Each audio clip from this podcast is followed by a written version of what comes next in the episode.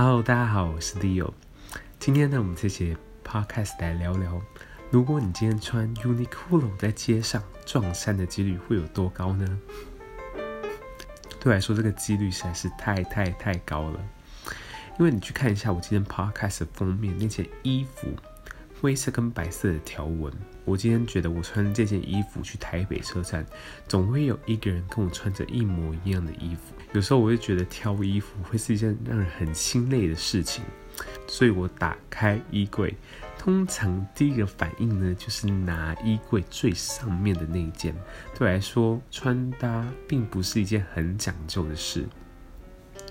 我在大学的时候，甚至非常非常喜欢穿我社团的社服。知道社服是什么概念吗？就是我们社服不是朝 T，就是那种排汗衫，是不是排汗衫？而且社团的名字就是很大的刻在上面，就是我是加入幼幼社的，所以我左胸口就是很大的幼幼社的三个字，然后后面还有另外一句 slogan，叫希望开始的地方。在大学的时候，我很常穿这些社服。跑来跑去，甚至有很多人就是问我说：“哎，李优，你是不是没有别的衣服可以穿了？”其实我很喜欢穿社服的原因，是因为它穿起来很白、很舒服。那时候对我来说，穿衣服就是讲究一个嗯实穿性，就穿起来舒服，不要太闷就好啦。所以你在大学可以看到非常多不喜欢穿搭的男生的基本配备，就是夹脚拖。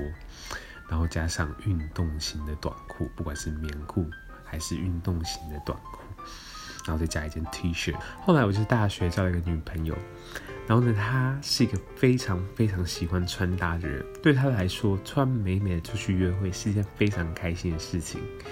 天气很冷的时候，她也不会建议穿比较少一点，因为她不喜欢包的很大件，看起来很胖的感觉。所以你可以感觉到，我跟我女朋友的穿搭概念是不一样的。对我来说，只有穿没有搭。可是对我的女朋友来说，今天如果她穿得好看，出去外面被别人讲漂亮，她其实是非常非常开心的。直到大四的时候，我要去日本交换留学一年。那时候，我跟家人、跟女朋友得出一个结论，说：“哎，小可心，你这种穿着在日本一定是活不下去的。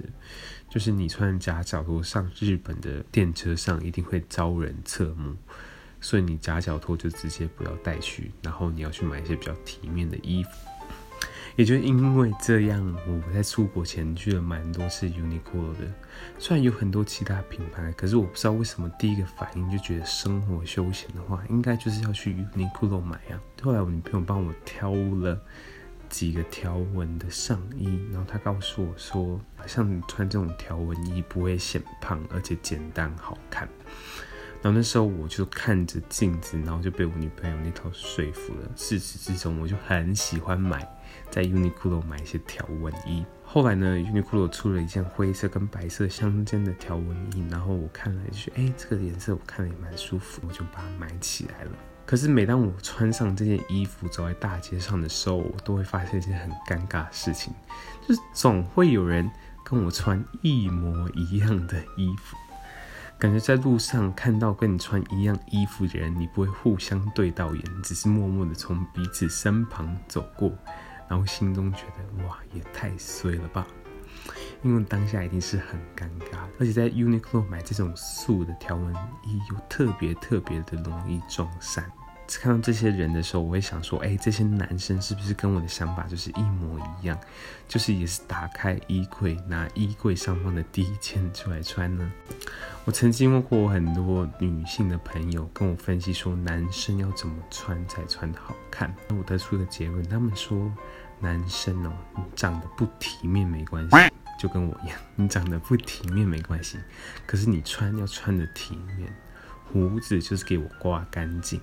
棉裤、运动裤的那种运动风都是 out，裤子你穿短裤没关系，可是呢，你一定要穿牛仔裤或者卡其裤。衣服要穿的干净明了，素色是最好的。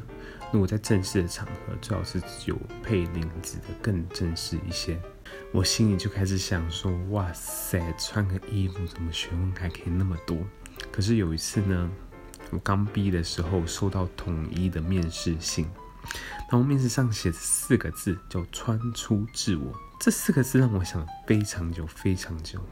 想说“穿出自我”到底是什么意思？朋友就直接跟我说：“如果真的要你穿出自我，你就穿夹脚拖加你的幼幼色的衣服吧。”可是当然开玩笑的。我仔细想说，大概是要穿正式，可是又不是像西装般的正式吧。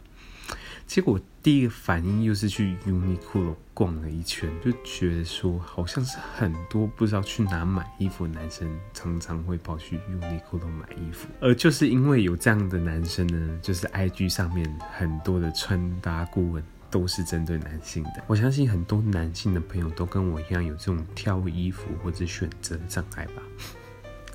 Hello，大家好，我是 Leo。你觉得男生到底要怎么穿才好看呢？在下方留言或者分享给我吧，那我们下次见喽，拜拜。